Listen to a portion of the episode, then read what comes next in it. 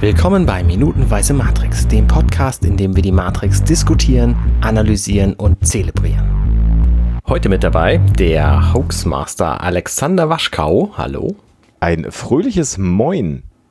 Und außerdem der Bastian Schlingelwölfle aus Fürstenfeldbruck in, bei München. Guten, guten, guten Abend. Und natürlich, wer uns so liebreizend vorgestellt hat, ist der Arne Codenager Rudert. Grüß dich. Hallihallo, guten Abend. Wir haben einen Mittwoch heute. Und Mensch, Alexander, ich hätte ja bei dir auch mal sagen können, dass du aus Hamburg kommst, aus dem großartigen Hamburg. Das ähm, weiß aber, glaube ich, fast jeder und vor allen Dingen die Leute, die jetzt schon seit mehreren Wochen diesem Podcast lauschen, werden dir das nachsehen. Und wir können für alle da draußen sagen, Bergfest. Noch zwei Tage bis zum Wochenende. Und für alle, die am Wochenende arbeiten müssen, das tut mir furchtbar leid. Aber bei anderen ist heute Bergfest.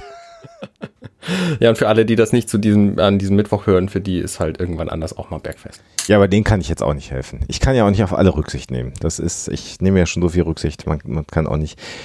Ja, wir waren stehen geblieben beim klingelnden Wecker. Gehen wir doch vielleicht direkt in die, in den Inhalt dieser Sendung rein, weil ich glaube, deswegen haben Leute hier eingeschaltet. Und wir sind bei der 13. Nee, bei der, doch, bei der 13. Minute der Matrix. Genau. Das werde ich, glaube ich, bis zur letzten Folge dieses Podcasts äh, immer durcheinander würfeln. Wahrscheinlich stellen wir in der letzten Folge fest, dass wir die ganze Zeit falsch gezählt haben. Ja. Aber das ist dann auch lustig. Und dann veröffentlichen wir es alles rückwärts. Oh je. Von hinten nach vorne, das finde ich auch gut. Und auch äh, die Audiospur rückwärts, dass man das erst dekodieren muss. Ja, ja, das finde ich schon auch. Das, äh ich finde übrigens schön an dieser Szene, wo er aufwacht, ähm, dass er nicht perfekt gestylt ist, wie alle anderen Menschen, die in Filmen irgendwo aufwachen. Oder ich morgens. Oder du, Alexander, natürlich. Wer mich morgens gesehen hat, der weiß ja, wie ich aussehe morgens. Aber sein Wecker, das muss man sich auch mal auf der Zunge zergehen lassen, sein Wecker klingelt und er kommt zu spät. Ja, sein deswegen, Wecker klingelt und er sagt, oh scheiße, scheiße, scheiße. Und dann ist er zu spät. Deswegen meine, meine äh, Ausführung von gestern, dass er vielleicht der Wecker schon irgendwie eine Viertelstunde klingelt. Würde ich auch für realistisch halten. Also, mhm. dass er irgendwie äh, nicht ursprünglich vom Weckergeräusch aufgewacht ist. Nicht schlecht, ja, okay, okay, sehe ich ein. Also, das wäre jetzt auch meine Hypothese. Ja. Und mit Shit, Shit, Shit steht er dann auf. Man sieht nicht, wie er sich fertig macht, sondern wir sehen dann ein Hochhaus und ich finde ja den Namen der Firma äh, der an dem Hochhaus äh, dran gemacht ist, äh, finde ich ja auch schon wieder genial. Metacortex. Über Gehirn. Wie die äußere Hülle der grauen Masse. Ja. Okay. Gemeinhin als Großhirn. Also ein direkter Bezug aufs Gehirn der Firma und auch das ist natürlich in äh, der weiteren Entwicklung der schon wieder spannend und Metacortex ist auch noch, wie wir nachher erfahren werden, Minute eine Softwarefirma. Also auch das finde ich nochmal äh, spannend. Also genau, wenn du, wenn du die, die Wörter ja auseinander nimmst, Metacortex ist das ja so irgendwie Meta für über etwas hinausgehend und dann so über ja. das, was das Gehirn leisten kann, hinausgehend. Mhm, mh. Ist schon wieder, kann man natürlich jetzt rein interpretieren und meine Deutschlehrerin wäre wieder mega stolz. Aber, ich sag's mal so, das könnte, könnte ich mir schon vorstellen, dass das auch nicht ganz zufällig war.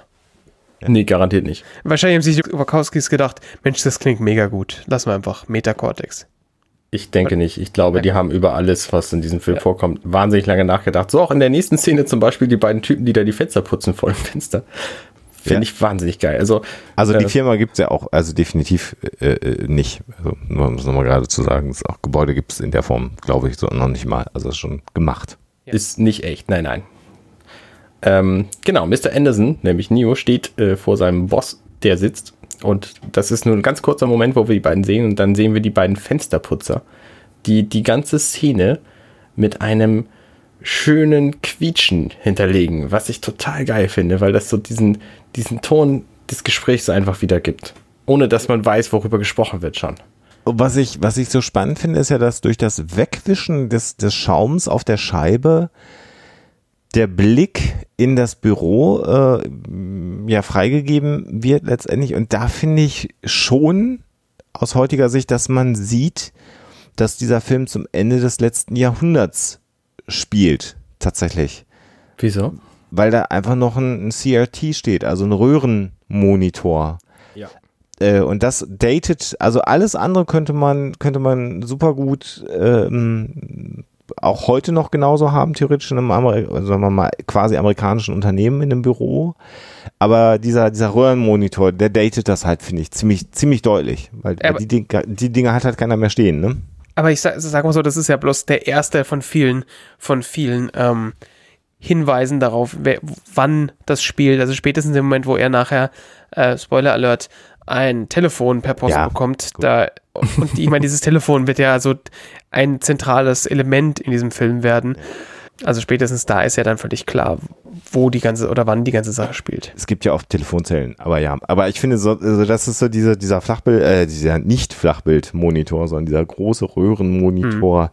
Und wir haben die alle irgendwann mal zu irgendeinem Zeitpunkt bei uns auch rumstehen gehabt. Diese unfassbar großen, schweren, unhandlichen Dinger. Ja.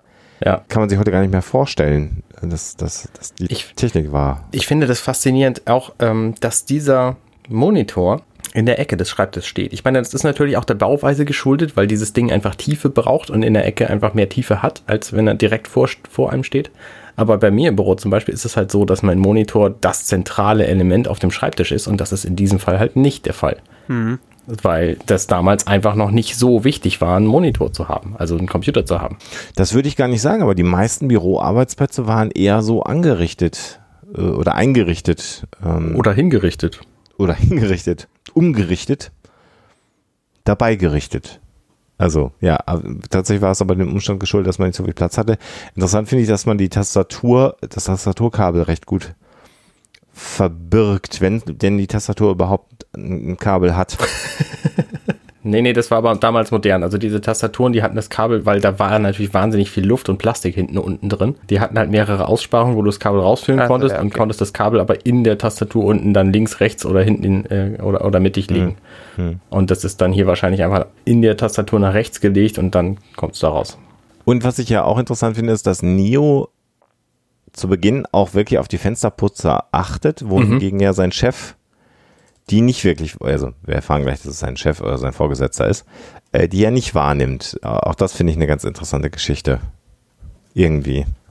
Ja, ich meine, man, man merkt schon, dass Neo mehr oder weniger alles, was da passiert, relativ wurscht ist. Also Ja. das hat für ihn einfach mehr oder weniger keine echte Relevanz. Er steht da drin, weil er da drin stehen muss.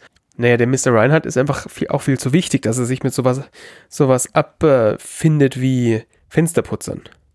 Was ich schön finde, ist in dem Moment, wo wir diesen Mr. Reinhardt zum ersten Mal sehen, da wirkt er wahrscheinlich sehr bewusst wie einer der Agenten. Ja. Weil nämlich seine Frisur sehr gestriegelt ist, weil sein Anzug, wir haben den der Agenten nicht, nicht mehr so genau im Kopf, ähm, sieht dem irgendwie ähnlich. Ne? Es ist halt auch ein grau-grüner Anzug, wie alles irgendwie grau-grün ist in diesem Film bislang. Und er hat auch so ein, so ein Gesicht, was dem von Hugo Weaving ähnelt. Also er ist Ähm. nicht super fett oder er ist nicht, nicht, nicht super rund, sondern er hat schon so ein paar harte Züge in seinem Gesicht. Und deswegen wirkt er halt wie so ein Agent. Der, der David Aston, der den spielt halt. Ich würde auch vermuten, dass der sich auch beim Casting auch auf die Rolle von Agent Smith sich hat mal casten lassen. Ja, gut möglich, ja. Also glaube ich schon. Äh, interessant dabei ist ja, dass der ähm, im Gegensatz zu Hugo Weaving nicht so spricht, als ob seine Stimme Papier schneiden könnte. Das finde ich an diesem ganzen Film äh, bei Hugo Weaving äh, so eindrucksvoll. Das wird ja hinterher auch nochmal sehr, sehr deutlich im Film.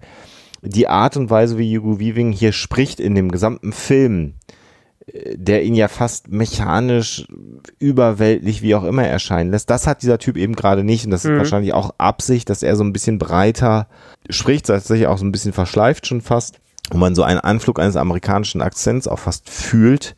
In dem, was er hier sagt im Original, also im Deutschen verliert sich das natürlich dann alles wieder, aber hier im amerikanischen äh, Or- Original, wenn man sich das anschaut, finde ich das halt von der Optik her ja wie Hugo Weaving, von der Art und Weise, wie er spricht, halt wieder gerade nicht. Also auch da so eine Differenzierung. Äh, was ich da interessant finde, ist äh, die Tatsache, dass der mit geschlossenem Jackett sitzt. Äh, das finde ich ziemlich interessant. Weil Das ist eher ungewöhnlich, wenn man ein Jackett trägt, macht man das ja eigentlich auf. Und zum Zweiten finde ich ja hier auch sehr schön ähm, in den Szenen, in denen äh, Keanu Reeves auf, in seiner Arbeit ist, dass er halt ein Sakko trägt, was einfach ein Streifen schlecht sitzt. Ja. Also es sitzt nicht richtig schlecht, mhm. aber schon so ein bisschen schlecht. Und wenn man dann sich so ein bisschen mit dem Making-of und mit den, mit den Machern des Films auseinandersetzt, dann ist das auch durchaus Absicht. Also man hat extra ein, ein Sakko gesucht, was halt nicht hundertprozentig äh, äh, Keanu Reeves passt, damit es halt damit man so den Eindruck hat, er fühlt sich während seiner Arbeit nicht wohl und das ist auch über die Kleidung transportiert worden.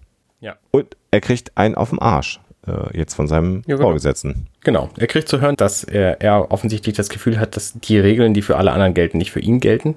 Mhm. Was ein wunderschöner Vorgriff ist mhm. auf die Realität, der wir dann später begegnen. Und dass diese Firma Metacortex, die jetzt nicht namentlich genannt wird, deswegen so gut funktioniert, weil alle sich als Teil eines großen Ganzen begreifen. Haha was auch mhm. genau ein Vorgriff ist aus, auf das, ähm, was später passiert. Mhm. Und in dem Moment finde ich auch besonders schön, wo, wo der äh, Mr. Reinhardt das sagt, er wird auf die Fensterputzer ge geschwenkt und die Kamera wechselt so, dass die halt auch Teil dieses, dieses Ganzen sind. Und Neo guckt da dann halt auch hin. Das ist eine, eine schöne Szene. Und für Neo gelten natürlich diese Regeln alle nicht, wie wir noch nicht wissen, aber später dann erfahren. Das ist ja auch ein schöner Kontrast hier in dieser Szene zu dem, was, was äh, so mit Trinity im Prinzip ja aufgebaut worden ist. Er ist derjenige, ne? also wir müssen ihn finden, äh, er ist es, wir haben ihn gefunden. Also dieses, dieser, dieser auserwählten Status, der ja offensichtlich äh, mit, mit Keanu Reeves Figur Neo verbunden ist. Und hier in dieser Szene wird dann halt gesagt, du glaubst, dass du etwas Spezi Besonderes bist, dass die Regeln für dich nicht gelten. Und hier antwortet dann sein Chef, aber es ist natürlich klar, dass du dich da irrst oder dass sie sich da irren. Und das ist halt auch ein guter Kontrast, weil auf der einen Seite erlebt er, dass ganz außergewöhnliche Dinge passieren, ihm begegnen außergewöhnliche Menschen, jetzt in dem Fall äh, in der äh, Figur von Trinity, die merkwürdiges Wissen auch scheinbar hat. Und dann kommt er zu spät zur Arbeit und kriegt halt von seinem Chef einen auf den Arsch, der sagt, sie brauchen mal nicht glauben, dass sie was Besonderes sind, Bürschchen. Äh, mhm. So. Das ist halt auch nochmal ein schöner Kontrast, finde ich, in der Definition oder Beschreibung der Figur des Neo. Mhm. Also wir sehen hier natürlich auch, das passt alles zur Heldenreise nach Vogler. Kennt ihr die? Nee. Den Begriff schon mal gehört. Im Grunde gibt es für sämtliche Geschichten so einen Prototypen, der Monomythos, der sogenannte. Und der wurde halt von mehreren Leuten beschrieben. Einer von denen ist der, der ähm, Joseph Campbell. Ähm, der, wie heißt das Buch noch, was er geschrieben hat? Habe ich vergessen. Jedenfalls hat Christopher Vogler das auch gemacht und der hat halt die, die Heldenreise in den Anfangszügen so beschrieben, dass der Ausgangspunkt eine, eine langweilige Welt ist. Dann gibt es einen Herold, der den Helden zum Abenteuer ruft und dann wird dieser Ruf zuerst ignoriert. Und an der Stelle sind wir halt momentan.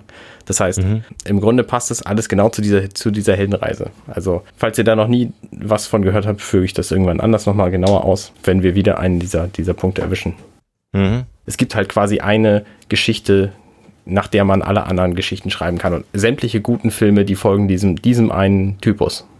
Also Star Wars zum Beispiel ist ein ganz, ganz prägnantes Beispiel dafür. Ah. Und Matrix eben auch. Also das, das kann ich äh, an den entsprechenden Stellen nochmal erwähnen. Mhm, mh.